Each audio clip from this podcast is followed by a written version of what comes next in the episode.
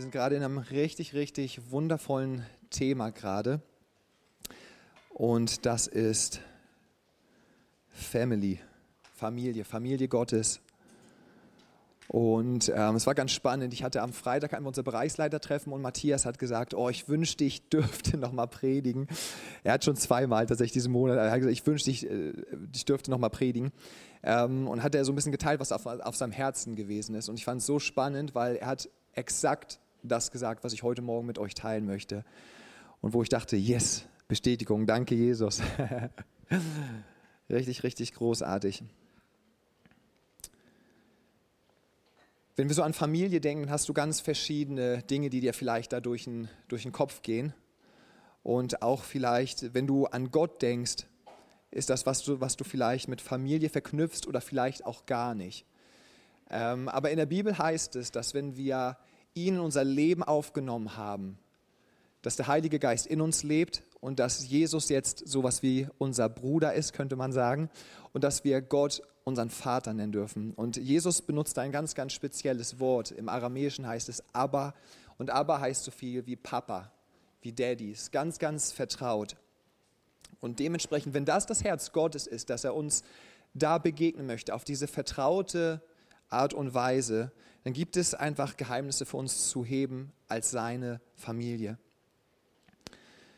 Ähm, und das, was wir jetzt die letzten Male gehört haben von Matthias, ist es, dass wir bestimmte Werte in einer Familie leben wollen. Und jede Familie, ob sie es vorgenommen hat oder nicht, hat bestimmte Werte, nach denen sie lebt. Selbst wenn sie gar nicht jetzt gesagt haben, das sind jetzt unsere Werte, die schreiben wir jetzt auf, machen einen Post da und kleben da Sticker dran, sondern, sondern sie sind irgendwie da und sie prägen einfach, wie man miteinander interagiert, wie man kommuniziert, ähm, wie man handelt, was einem wichtig ist, wo Finanzen rein investiert werden. Und dementsprechend haben wir gesagt, hey, wenn wir Familie Gottes sind, dann wollen wir auch einfach über diese Werte sprechen, ähm, wo wir sehen aus der Bibel heraus, dass sie Gott total wichtig sind, dass er sie so mit uns lebt. Und ein dieser Werte hat äh, Matthias uns die letzten Male mitgegeben ist, nämlich, dass wir einander wertschätzen, dass wir einander ehren. Und ich finde super spannend, er hat das so ganz, ganz einfach aufgedröselt, hat so gesagt, Offenbarung. Wertschätzen setzt sich zusammen aus Wert und aus Schätzen. Also ich schätze deinen Wert, ich sehe deinen Wert. Ja, ich sehe dich mit Gottes Augen und ich spreche dir das zu. Ich behandle dich so als jemanden, den ich wertschätze, dem ich Wert beimesse. Und wo wir beim Wertschätzen sind, was ich ganz, ganz doll einfach schätze an, an Leuchtfeuer, an dieser Gemeinde, ist, dass wir eine Gemeinde sind der Generation. Wenn ich jetzt so auf euch schaue, dann siehst du, dass hier verschiedene Generationen da sind. Und ich weiß nicht, wie dir es geht. Manchmal in Gemeinden hast du das Gefühl, du hast so die Gruppe Ü60, dann hast du irgendwie die Ü30er und 40er mit ihren Themen und du hast irgendwie die Teenies, die auch irgendwie so parallel laufen. Und was ich hier total liebe, ist, dass es irgendwie jeder hat seinen Platz, aber trotzdem verschwimmt es so. Es spielt überhaupt keine Rolle, welches Alter du hast. Es spielt überhaupt keine Rolle. Und das finde ich so, so stark. Und das ist das, was wir jetzt auch gerade, um euch damit reinzunehmen, wir starten gerade einen Campus in Lübeck von der Leuchtfeuergemeinde aus und wo wir gesagt haben, das ist einer der Werte, der uns so wichtig ist. Ja? Wir, wir lieben die junge Generation und wir sehen es, dass Gott die junge Generation auf dem Herzen hat und wir wollen uns da rein investieren. Wir sehen aber, dass Gott es macht durch alle Generationen und dass er alle Generationen zusammenstellt. Und interessanterweise ist Gott jemand, der sich immer wieder auf eine bestimmte Art und Weise vorstellt. Und im Alten Testament sehen wir, dass er sich als Gott der Generation vorstellt. Er sagt immer wieder, ich bin der Gott Abrahams, ich bin der Gott Isaaks und ich bin der Gott Jakobs. Und wenn du dich so ein bisschen im Alten Testament auskennst, dann weißt du, dass es bedeutet Großvater, Vater und Sohn. Und du siehst die ganze Zeit dass immer wieder, dass Gott sich immer wieder seinem Volk vorstellt als der Gott der Generation, der Gott, der nicht nur in der Vergangenheit gewesen ist, sondern der Gott, der auch hier ist, der jetzt mit dir Geschichte schreibt, der Gott, der auch noch in Ewigkeiten da sein wird und mit dir Geschichte schreiben wird. Genauso wie er mit ihnen war, genauso ist er mit mir. Und deshalb finde ich so stark, was im Psalm 145, Vers 4 steht.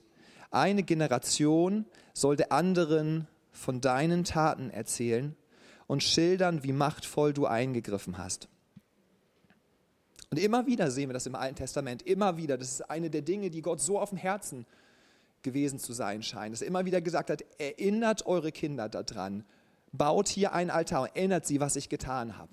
Immer wieder sagt es, lass, lass das auf deinen Lippen sein, beständig. Immer wieder erzähle es deinen Kindern, erzähle es der nächsten Generation, erzähle es, nimm sie mit rein, gib weiter. Und wir merken, dass Gottes Herz es niemals war, dass man sagt, wow, das, das zum Beispiel, ich mache das mal an uns fest, das, das ist Leuchtfeuer und wir haben jetzt großartig, jetzt haben wir ungefähr knapp über 20 Jahre und dann irgendwann wird das auslaufen, sondern Gottes Herz ist, dass es von Generation zu Generation weitergegeben wird. Und damit meine ich nicht nur Leuchtfeuer, sondern meine ich einfach unseren, unseren Glauben, dass es weitergegeben wird. Und dass, dass die nächste Generation sagt, das ist nicht nur etwas, von dem ich gehört habe von meinen Eltern, sondern etwas, was ich jetzt selber erlebe, wo ich selber reingetreten bin, was ich selber weitergeben möchte. Und Gott beschenkt uns da ganz, ganz stark, aber auch durch die vorangegangenen Generationen, durch unsere Väter und Mütter und zeigt uns aber auch gleichzeitig das, was er tun möchte für die kommenden Generationen. Und ich weiß nicht, ob das für dich krass ist, für mich ist das krass. Wenn du mal überlegst auf der Weltgeschichte, welche, welche Imperien aufgestiegen sind welche Hochkulturen sich erhoben haben und wieder abgesagt sind. Und beständig, e-, egal was passiert ist in der ganzen Welt, beständig ist dieser Gott da, durch die Jahrhunderte hindurch, von Ewigkeit zu Ewigkeit heißt es, von Äonen zu Äonen. Das ist richtig, richtig krass. Und dann stecken wir jetzt da drin, im 21. Jahrhundert, in dieser Zeit. Und Gott hat gesehen, was gewesen ist. Und Gott sieht, was er tut. Und ist es nicht großartig, ist es nicht ein großartiges Privileg, dass wir als Generation zusammenstehen dürfen und so ein Stück weit etwas von dieser Ewigkeitsperspektive hier an diesem Ort leben dürfen? Und da gilt es wie bei Abraham, ich möchte dich segnen und du sollst ein Segen sein. Spannend, oder? Wir haben es heute Morgen in der Runde gehabt. Gott möchte uns segnen, aber nicht nur zum Selbstzweck, dass wir sagen, super, das tut gut, sondern damit, damit es weitergeht, dass es durch dich hindurchfließt, also es ist immer wie zwei Seiten einer Münze. Ein gesegneter Sohn wird eigentlich immer automatisch ein segnender Vater werden. Eine geliebte Tochter wird eigentlich immer automatisch eine liebende Mutter sein. Und das ist auf Gottes Herz. Und das finde ich spannend, dass er mich schon gesehen hat als, als Sohn meiner Eltern, als geistlichen Sohn, dass er mich schon gesehen hat und gleichzeitig, dass er schon gewusst hatte, in diesem Sohn steckt ein Vater, genauso wie in diesem kleinen Kern von dem Apfel steckt ein Apfelbaum. Und er hat es, er hat es gesehen. Und das ist Gottes Perspektive, in die er uns einlädt. Ab, Abraham segnete Isaak, Isaak segnete Jakob, Jakob segnete seine Söhne und es geht so weiter und es geht so weiter und es geht so weiter. Ich finde es ein total schönes Bild von dieser, man kann sagen, von dieser Segenskette. Und es ist so wichtig, dass die vorangegangene Generation segnet und die nachfolgende Generation aber auch gleichzeitig von ihr den Segen empfängt. Dann aber auch ihr eigenes Momentum hat und wiederum segnet. Und dann geht das Ganze von vorne los. Die vorangegangene Generation segnet und gibt weiter. Die nachfolgende, die Kinder nehmen, laufen damit, leben ihr Leben und geben es wieder als Vater und Mutter weiter. Und die Frage ist, warum das eigentlich? Also warum diese Gesetzmäßigkeit, die wir sehen in jedem Bereich unserer Gesellschaft? Wir sehen das so stark, diese Gesetzmäßigkeit. Etwas, etwas wird bekommen, man läuft damit und man gibt es weiter und das Ganze wiederholt sich. Und es, es, es prägen sich Dinge. Warum ist das so tief mit drin? Warum? Weil der Gedanke Gottes gewesen ist, dass Vater, Sohn und Heiliger Geist, die in sich auch wie eine Familie sind, verherrlicht werden von Generation zu Generation. Und auch wir dann, so wie die Bibel das ausdrückt, von Herrlichkeit zu Herrlichkeit gehen. Also nochmal, also das, was meine Eltern mir mitgeben, das bildet jetzt eine Grundlage für mein Leben. Das ist so, ob du es möchtest oder nicht. So, deine Eltern haben etwas in dich reingelegt oder haben es nicht reingelegt und das ist deine Grundlage, mit der du startest in dein Leben. Haben wir gehört von Matthias. Die ersten drei Jahre, psychologisch gesehen, prägen alles. Da kommt noch ein kleines Aber, keine Sorge. Und dann bekomme ich das, das ist meine Grundlage, ich laufe damit und gebe all das, also dieses, was ich bekommen habe und dann, was ich damit dann gemacht habe im Laufe, Laufe meines Lebens, das gebe ich weiter an meine Kinder. Und so funktioniert eigentlich alles. So funktioniert das ähm, Weitergeben von, von finanziellem Erbe, von geistlichem Erbe, von Verhaltensweisen, von Kompetenzen, Fähigkeiten, Fertigkeiten, Werten, Wissen etc. und etc. Und du merkst, dass tatsächlich Familie derart wichtig ist für unsere Gesellschaft. Man sagt auch, dass, dass Familie die Keimzelle ist für eine Gesellschaft. Und da, wo Familie erodiert, da erodiert auch eine Gesellschaft und da geht eine Gesellschaft zugrunde. Deswegen ist uns so wichtig, gerade dass wir nicht nur sagen, wow, wir haben jetzt hier eine starke Zeit hier oben im Gottesdienst, sondern genauso findet ein Gottesdienst gerade statt bei den Kindern in den verschiedenen Gruppen. Weil wir, weil wir nicht glauben, dass wenn du erwachsen bist, dann irgendwann angekommen bist, sondern dass Gott mit dir beständig vorangehen möchte. Und das Bild, das Gott in unser Herz schreiben möchte, ist folgendes, und ich liebe das dass die Gemeindefamilie oder auch einfach deine biologische Familie wie ein Haus ist. Und du musst dir es vorstellen, dass die Generation, die vorausgegangen ist, ich nehme jetzt mal als Beispiel Ruben und Carmen, und die haben mit ihrem Leben einfach gebaut und die haben wirklich, wirklich gut gebaut, wenn ich das mal sagen darf, einfach als Sohn dieses Hauses. Und dann ihr Leben haben sie so gebaut, dass irgendwann ihre Decke der Boden wird für die nächste Generation. Versteht ihr, was ich meine? Ich gucke mich sehr, sehr fragend an.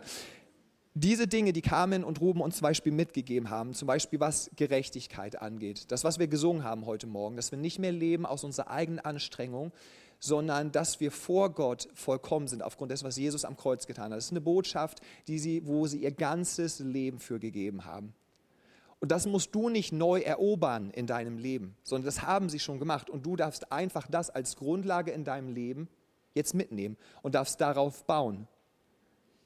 Das heißt, du startest von einer ganz anderen Position als da, wo Ruben und Carmen vor ein paar Jahren gestartet haben, die noch immer gedacht haben, oh, oh nein, nicht schon wieder und oh, und Sünde ist so schwer und ah, all diese Themen. Startet das Ganze von jetzt von einem ganz anderen Punkt für dich. Also die der Boden von unserer Generation ist die Decke der vorangehenden Generation. Und das finde ich krass. So baut sich ein Haus. So wie Jesus sagt, von Herrlichkeit zu Herrlichkeit, so baut es sich Stück für Stück auf. Und der Schlüssel dafür ist genau das, was wir gerade euch mitgeben wollen. Es ist, dass wir eine Kultur haben der Verbundenheit und eine Kultur der Ehre und der Wertschätzung. Anders geht es nicht als dass ich genau das merke. Ich fühle mich verbunden. Ich fühle mich verbunden mit meinen Eltern und ich ehre sie, ich wertschätze sie. Erst dann öffnet das mein Herz, das zu empfangen, was sie mir geben wollen. Aber auch genauso andersrum. Wenn, da, wenn Ruben und Carmen gesagt hätten, oh, wir haben diese Lehre und es ist uns aber vollkommen egal, ob die Leute damit laufen, dann hättet ihr, hättet ihr das wahrscheinlich auch nicht so stark gleich annehmen können. Sondern es war damit ver, mit, verknüpft, dass ihr mit ihnen verbunden gewesen seid. Jetzt wissen wir aber, dass es hier ein paar Stolpersteine geben kann und die sehen wir in unserer Gesellschaft. Was ist, wenn die vorangegangene, vorangegangene Generation überhaupt nicht segnet? Also wenn Väter und Mütter nicht segnen, das haben wir letzten Sonntag, haben wir das thematisiert. Was ist, wenn dieser Segen ausgeblieben ist? Also wenn da dieses Herz da ist, Kind, ich möchte diesen Segen empfangen, aber entweder war Papa nicht aktiv da oder er ist, er ist verstorben gewesen oder was weiß ich. Was ist, wenn dieser Segen da nicht fließen kann? Was ist, wenn diese Generation überhaupt nicht da gewesen ist.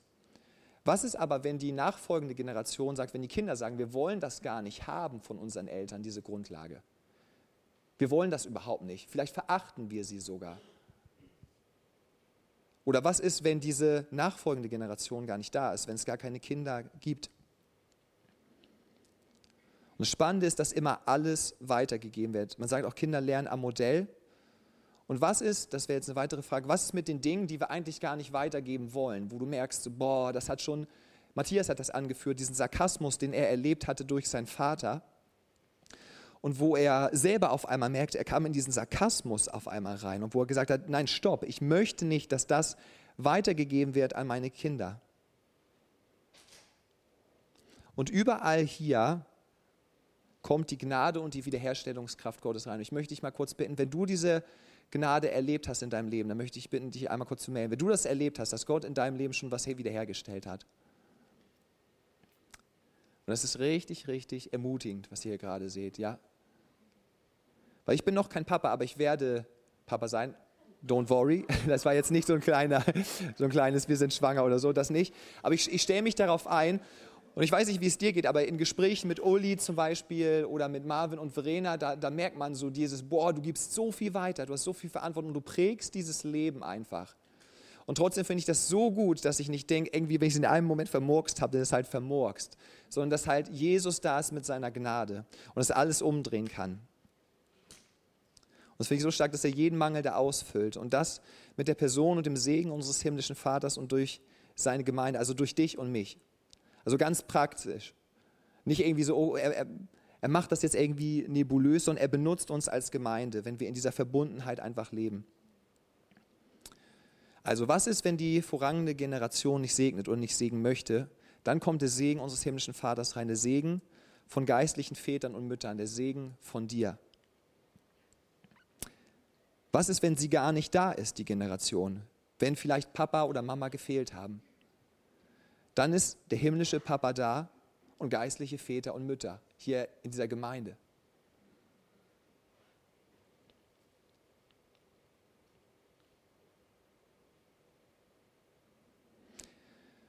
Es wird immer alles weitergegeben.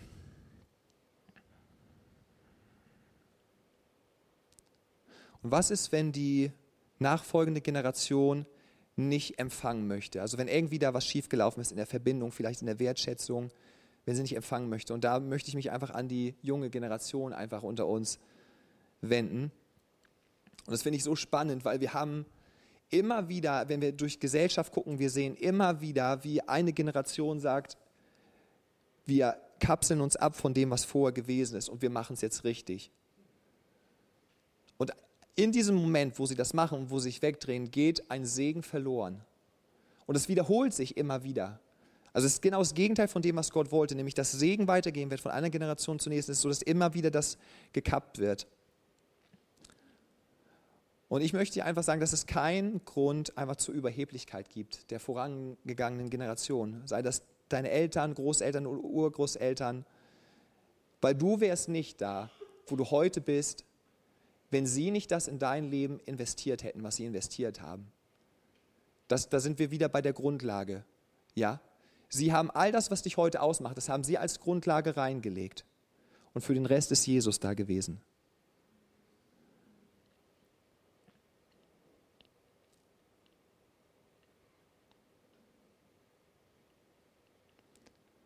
Also solch einen schlechten Job hätten sie gar nicht machen können, weil guck dich doch selbst mal an, einfach wie wundervoll du bist. Guck mal deinen Nachbarn an. So schief kann es gar nicht gelaufen sein. wenn wir, das Ganze mal, wenn wir das Ganze mal auf ein Minimum nehmen, lass uns das Ganze mal auf ein Minimum runterbrechen. Das wäre nämlich folgendes. Sie haben dich Sie haben dich nicht verhungern lassen. Sie haben sich um dich gekümmert. Das ist das Minimum. Das, das, das ist das Zeugnis, dass du heute hier sitzt. Das ist das Mindeste, was sie für dich getan haben offensichtlich. Und für den Rest gibt es den himmlischen Vater und seine Wiederherstellungskraft. Ein perfektes Beispiel davon sind zum Beispiel Mirja und ich in unserem Leben. Ich glaube, wir würden an ganz anderen Punkten stehen, als wir heute stehen, wenn Jesus nicht reingekommen wäre und wiederhergestellt hätte. Und unsere Eltern haben uns Dinge mitgegeben. Und trotzdem, selbst wenn ich aus einem christlichen Elternhaus komme, muss ich sagen, mein Leben würde an einem ganz anderen Punkt stehen, wenn Jesus nicht da hineingekommen wäre und wenn er nicht wiederhergestellt hätte, wenn er nicht an diesem Punkt, wo meine Eltern es selber gar nicht anders wussten, weil sie eine ganz andere Grundlage durch ihre Eltern hatten.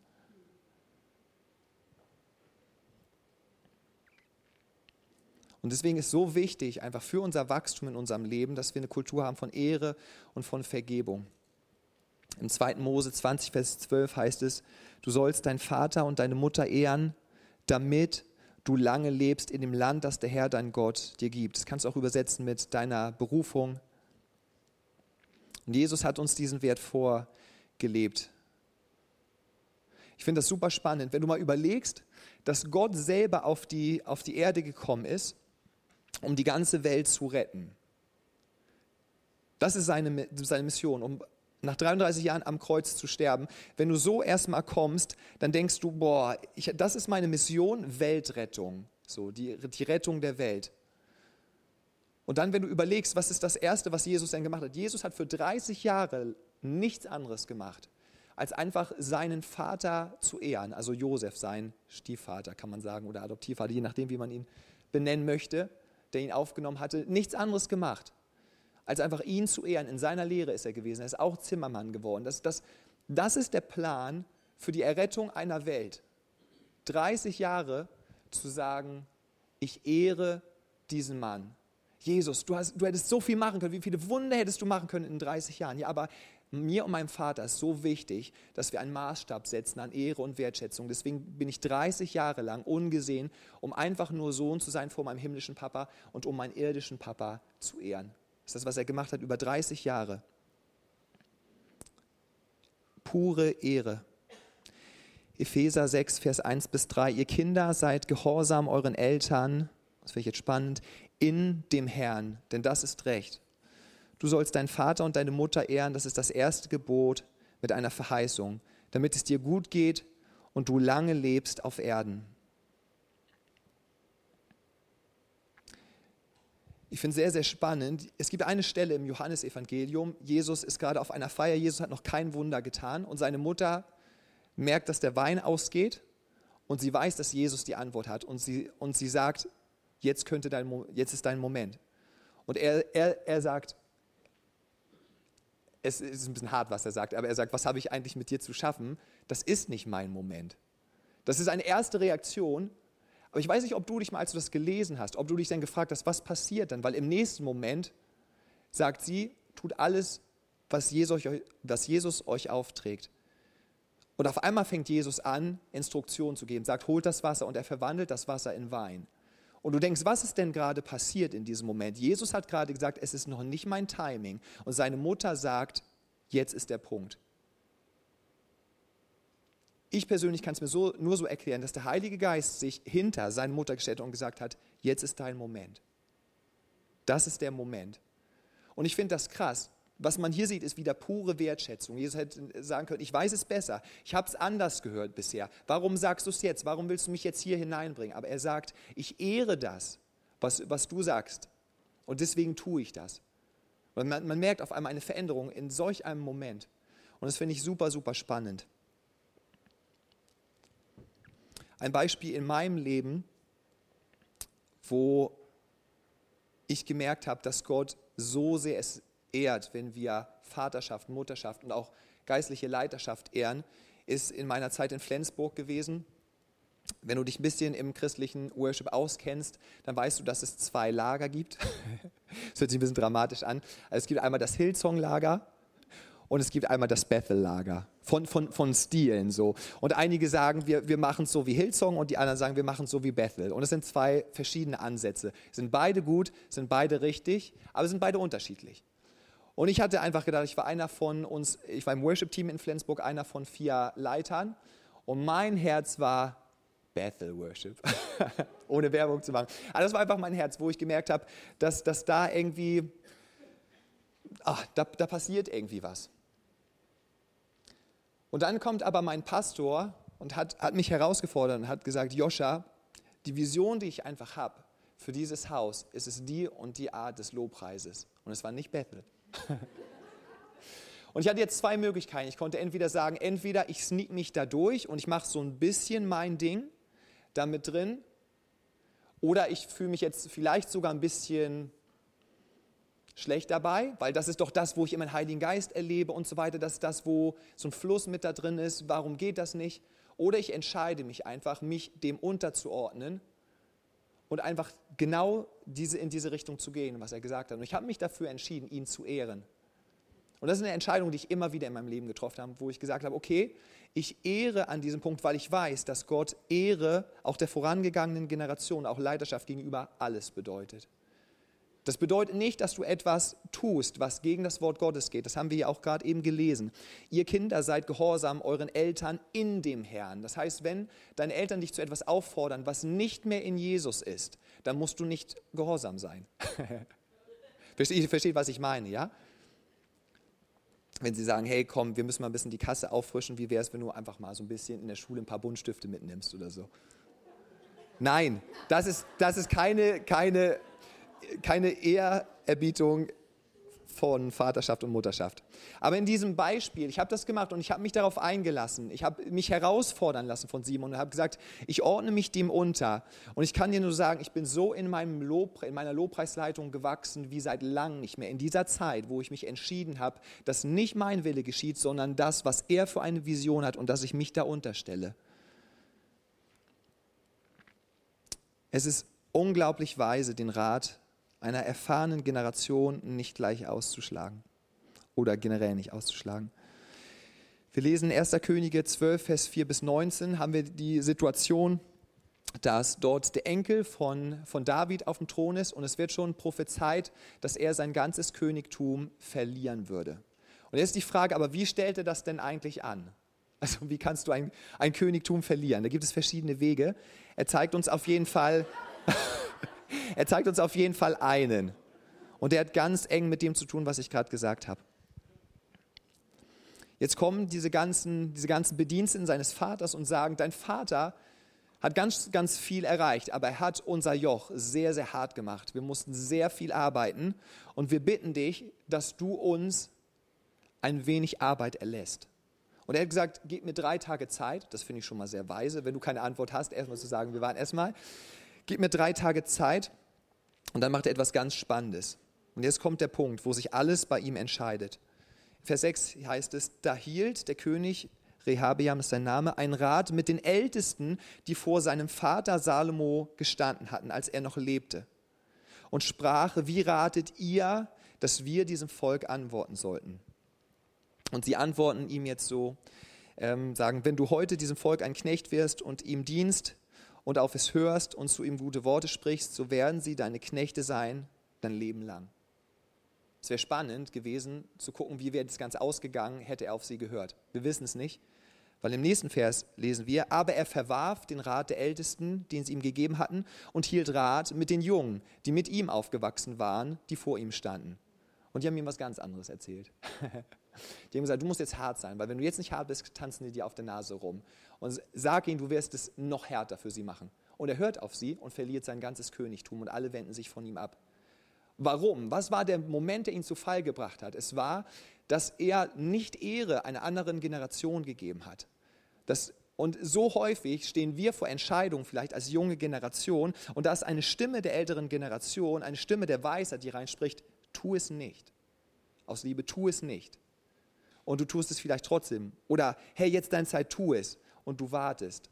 Und du beraubst dich selber eines Segens, den Gott für dein Leben hat.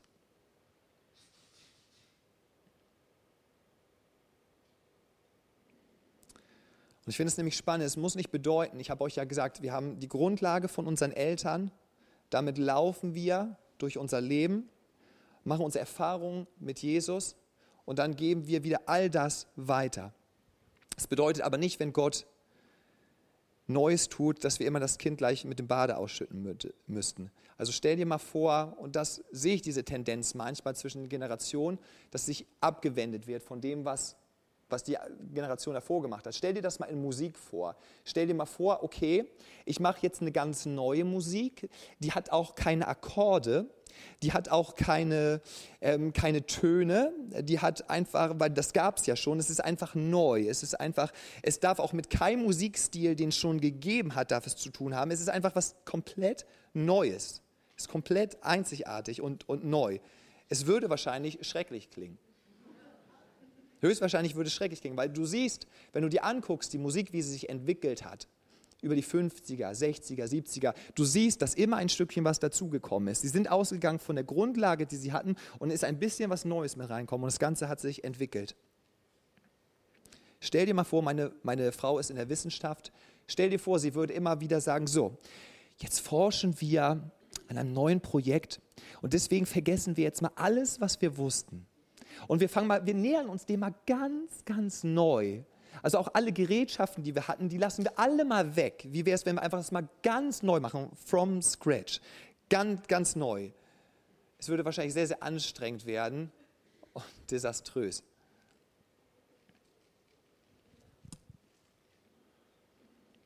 Aber jetzt stellst du vielleicht dann berechtigterweise die Frage, okay, aber wenn wir, wenn wir jetzt nicht uns ganz abwenden sollen und wir sollen das ehren, dann Was ist denn eigentlich in den Momenten, wo tatsächlich unsere Eltern, ich nenne es jetzt mal einfach so, wo, ich sage immer Generation, weil ich immer so, ich das liebe, so das große Bild zu sehen, aber sag, bleiben wir mal da auf der Ebene, wo unsere Eltern das versaut haben.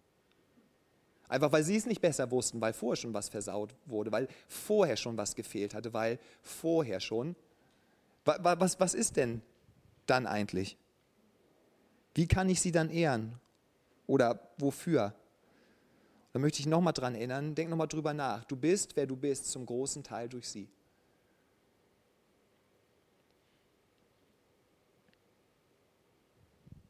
Und für den Rest gibt es deinen himmlischen Papa im Himmel. Ein Beispiel von Ehre für einen unglaublich äh, schlechten geistlichen Vater sehen wir im Leben von David. Heißt es im 1. Samuel, Vers 24, 1 bis 13, da ist Saul schon längst von Gott, das ist der König vor David, er ist verworfen worden und Gott sagt, ich bin nicht mehr mit dir, David wird der König werden, es ist aus mit dir, es ist vorbei. Das war's und Saul regiert noch ein paar Jahrzehnte weiter. Und David wächst bei ihm auf und irgendwann kommt es zu einem interessanten Punkt einfach. Und mit dem möchte ich mit euch einfach dann anschauen. Das ist nämlich so, dass Saul so eifersüchtig auf David ist, er versucht ihn umzubringen. Er versucht alles Mögliche, um ihn zu zerstören. Und jetzt heißt es dort, dass Saul einmal in eine Höhle ging um, sie, um, hier heißt es, um seine Füße zu bedecken. Ich habe geguckt, was bedeutet das? Was macht man in einer Höhle, um, sein, äh, um seine Füße zu bedecken? Das war mir nicht ganz klar. Hat er geschlafen und so? Nein, er hat sein Geschäft verrichtet. Und dabei wusste er aber nicht, dass dabei, das ist irgendwie eine skurrile Situation, David hinten mit seinen Männern in der Höhle sich versteckt. Saul weiß nicht, er ist gerade beschäftigt. Und Davids Männer sagen zu ihm, das ist der Moment, dieser Mann hat dir so viel Unrecht getan, dir gehört rechtmäßig seit so vielen Jahren das Königtum. Er hat deinen Namen schlecht gemacht, er hat dir deine Frau weggenommen, er hat alles von dir genommen. Das ist der Moment, wo der Herr ihn in deine Hand gegeben hat. Das hat dein geistlicher Vater mit dir gemacht. Jetzt ist der Moment, wo du abrechnen darfst. Und es ist interessant, welche Entscheidung David hier trifft, weil er entscheidet sich nicht dafür, sondern er entscheidet sich für Folgendes. Und das möchte ich euch einmal, einmal mitgeben, weil ich es so spannend fand. Und David stand auf und schnitt heimlich einen Zipfel von Sauls Obergewand ab. Aber es geschah danach, da schlug ihm sein Herz, weil er den Zipfel von Sauls Obergewand abgeschnitten hatte. Das heißt, nur dass er diesen Zipfel abgeschnitten hatte, da hat er schon gemerkt, oh, das ist schon schwer für mich mit meinem Verständnis von Ehre. Und David konfrontiert aber jetzt Saul damit und sagt, guck mal, ich hätte dich töten können. Meine Männer haben gesagt, tu es. Und ich habe es nicht getan. Und er hat sich entschieden, diesen Mann, der von Gott verlassen war, der unrechtmäßig da gewesen, er hat sich entschieden zu ehren und das wurde wieder zum Segen für David. Ist doch heftig, oder? Wenn du mal kurz überlegst, wie krass dieser Mann es auf Davids Herz abgesehen hat und auf sein Leben. Er, hat, er hätte vor nichts Halt gemacht. Und das ist Davids Reaktion darauf. Es heißt einmal davor noch, als David jünger war, hatte er immer, als Saul gerade seinen dämonischen Anfall hatte, spielte David die Harfe und da hieß es, dass zweimal Saul ein Speer nach ihm warf und David auswich. Ich frage mich, zweimal? Also beim ersten Mal wäre ich schon weg gewesen. Und das finde ich, find ich super, super spannend hier, dass David seine Konsequenzen zieht aber dass er sich entscheidet, trotzdem zu ehren. Er begibt sich nicht auf diese Ebene. Und Gott lässt das zum Segen für ihn werden.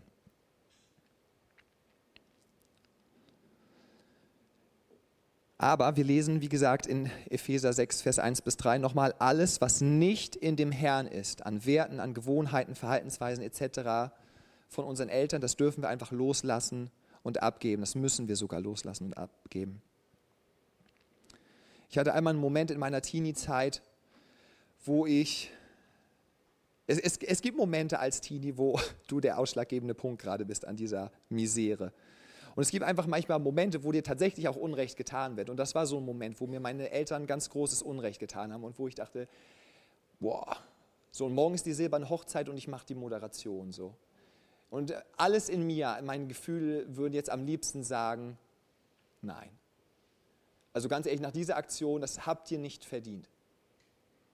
Und trotzdem ist etwas in mir aufgestanden und das ist auch etwas, was mir meine Eltern mitgegeben haben, zu sagen, in dem, in dem entgegengesetzten Geist zu reagieren. Das heißt, ich möchte das jetzt gerade machen, aber ich weiß es nicht, wie Jesus sich verhalten würde.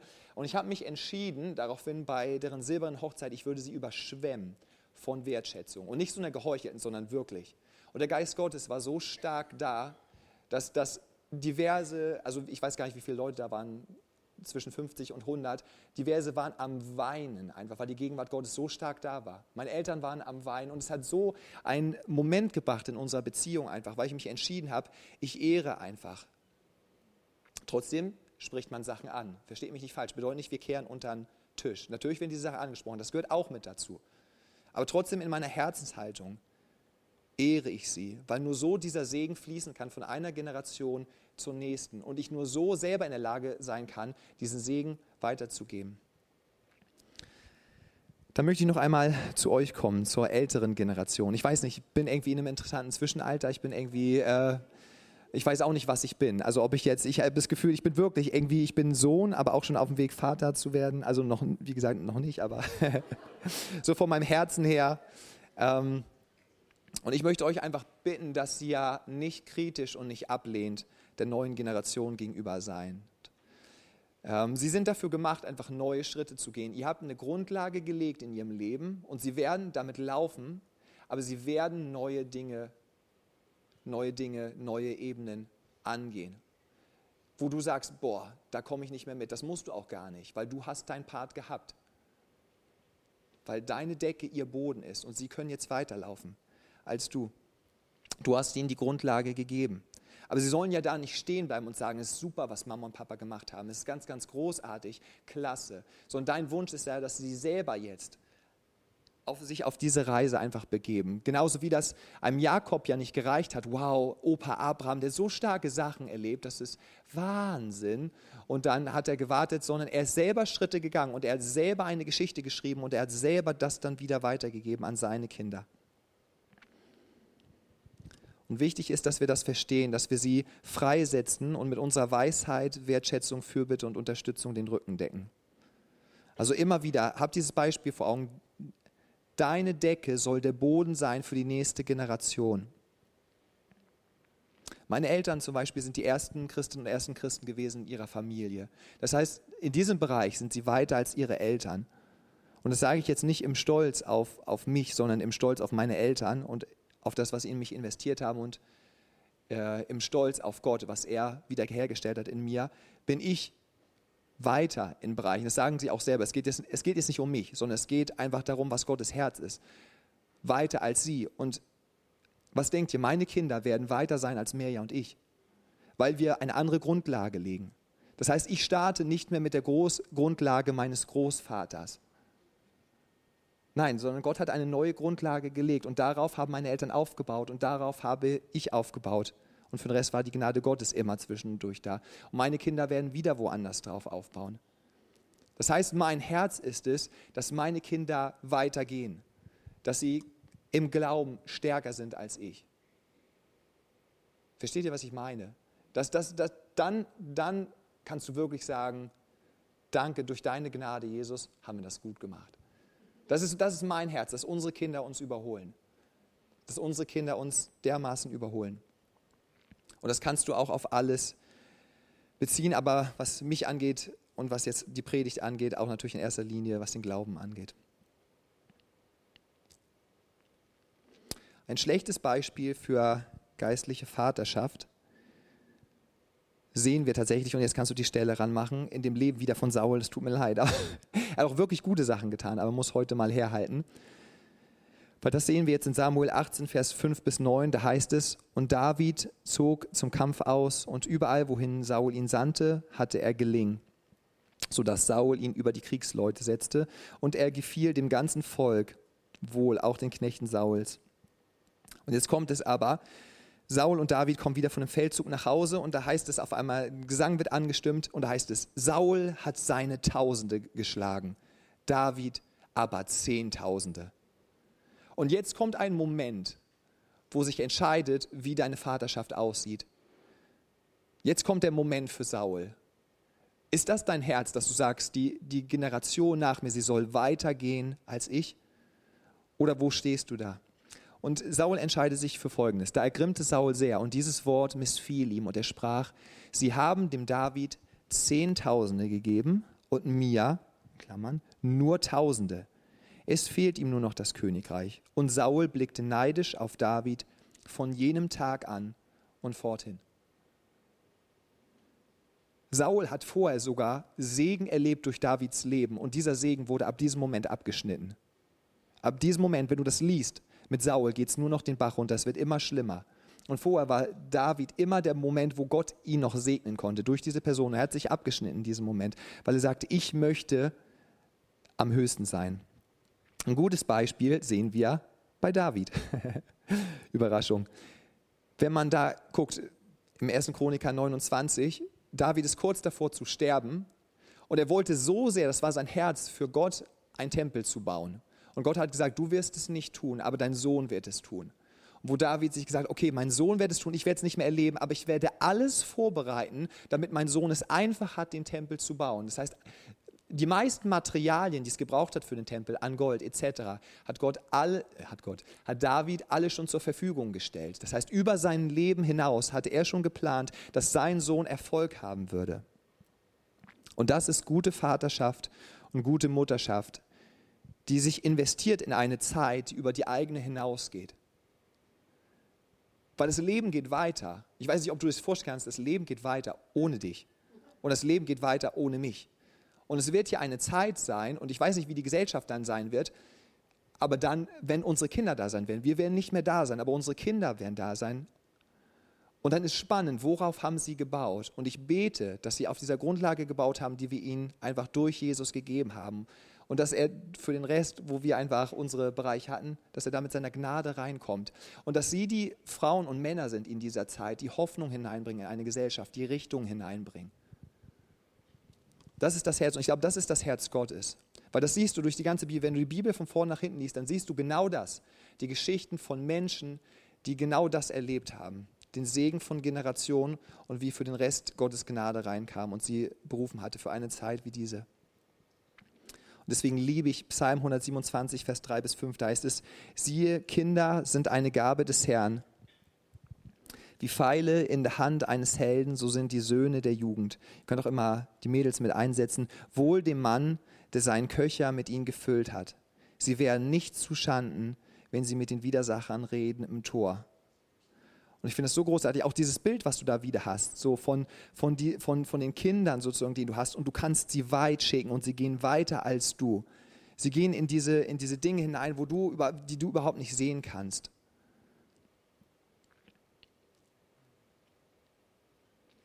Oder ein Mann, den ich, den ich sehr, sehr liebe. Wenn man mich fragen würde, Joscha, wer ist dein Vorbild jetzt außer Jesus oder die Helden hier in der Gemeinde, gibt es tatsächlich einen Mann, den wirst du wahrscheinlich noch nicht mal kennen. Der, der Mann heißt Brian Brand. Ich weiß nicht, wer schon mal von dem gehört hat. Hat jemand schon mal gehört von Brian Brand? Keiner. Meine Frau, ja, weil ich ja immer wieder erzähle, so möchte ich werden. Es ist, es ist für mich so spannend und so bewegend. Diesen Mann kennt keiner vom Namen her. Und doch hat er alles verändert in den, in, den, in den USA ist das, was wir heutzutage dort sehen, auch gerade unter der jungen Generation, ist entstanden durch ihn und man kennt seinen Namen gar nicht. Und er ist ein unglaublicher Vater. Ist, wenn ich mir seine vier Kinder angucke, wir hatten das Privileg, als wir in Kalifornien waren, wir waren auf eine Konferenz und seine Kinder waren da, sind mittlerweile alle im Erwachsenenalter. Und ich, ich kann nicht anders, als dort in Tränen zu stehen einfach, weil dieser Mann genau das gemacht hat. Er hat alles weitergegeben, alles in seine Kinder dass sie weiterlaufen würden. Und jetzt ist er vor ein paar Jahren verstorben und du siehst das genau, diese Frucht, die er hineingelegt hat in ihr Leben und wie sie weitergehen und wie sie, wie sie das wieder an ihre Kinder einfach weitergeben. Und zwischendurch haben er und seine Frau, die haben so viele Dinge einfach gegründet. Also du müsstest eigentlich dir mal das Video angucken. Wir sind von YWAM Missionare gewesen, haben, ich weiß nicht, wer The Sand kennt. Kennt ihr The Sand? Okay, ihr müsst alle mal nach Amerika. Ja, ja, super. Genau. Äh, die Circuit Riders haben die gegründet und gehen von, von, einer, von einem College zum anderen College und Menschen werden in Scharen von Jesus gerettet. Und alles, weil dieser Mann sich entschieden hat, es geht nicht um mich. In dem entscheidenden Moment bei dieser The Send-Konferenz, da waren Tausende und Tausende. Und es war sein Moment, dass er die Menschen in einen Aufruf führen sollte. Und er hat, er hat gemerkt, wie all das, was Gott getan hatte, zu diesem Moment geführt hatte. Und das, wo er sich für entschieden hatte in diesem Moment, war es, das Mikrofon zu nehmen und es seinem ältesten Sohn zu geben. Und er hat sich wieder nach hinten gestellt und hat unter Tränen seinen Sohn angefeuert, dass, dass er diesen, diesen Aufruf macht. Und das ist ein Herz, was ich mir wünsche. Das ist ein Herz, was ich mir als Gemeinde wünsche, dass wir sagen, das ist unser Herz, dass die nächste Generation weitergeht und dass es uns nicht geht um, um uns, um unsere, um unsere Darstellung. Glaub nicht, weil ich jetzt hier zwei Jobs gerade mache, dass es mir darum geht, weil, dass ich das so, ger so gerne mag, auf der Bühne zu stehen. Ich hätte es auch gerne anders gehabt, aber es ging leider nicht anders diesmal. Aber das ist das Herz und deswegen nehmen wir gerne auch die Jugendlichen einfach mit rein, weil wir sagen, wir wollen, dass die nächste Generation weitergeht. Ich möchte schließen einfach mit ähm, Malachi 3, Vers 24. Und er wird das Herz der Väter den Kindern und das Herz der Kinder wieder ihren Vätern zuwenden, damit ich bei meinem Kommen das Land nicht mit dem Bann schlagen muss. Im 1. Korinther 4, Vers 15 bis 17 heißt es, denn wenn ihr auch 10.000 Lehrmeister hättet in Christus, so habt ihr doch nicht viele Väter. Denn ich habe euch in Christus Jesus, das spricht Paulus, gezeugt durch das Evangelium, so ermahne ich euch nun, werdet meine Nachahmer. Deshalb habe ich Timotheus zu euch gesandt, der mein geliebtes Kind und treues Kind im Herrn ist. Der wird euch an meine Wege in Christus erinnern, wie ich überall in jeder Gemeinde lehre. Und das merkst du, das ist das Herz von, von Paulus, genau dasselbe Herz von Jesus. Es ist immer, dass wir eine Familie sind und es hat Väter und es hat Mütter und es hat Söhne und es hat Töchter, die wieder zu Vätern und Müttern werden, die wieder Söhne und Töchter hervorbringen. Und wenn wir das einfach weitergeben, wenn wir einfach das, was Jesus in unser Leben hineingelegt hat, weitergeben, diesen Segen, dann geht es nicht anders, als diese, dass diese Gesellschaft berührt wird.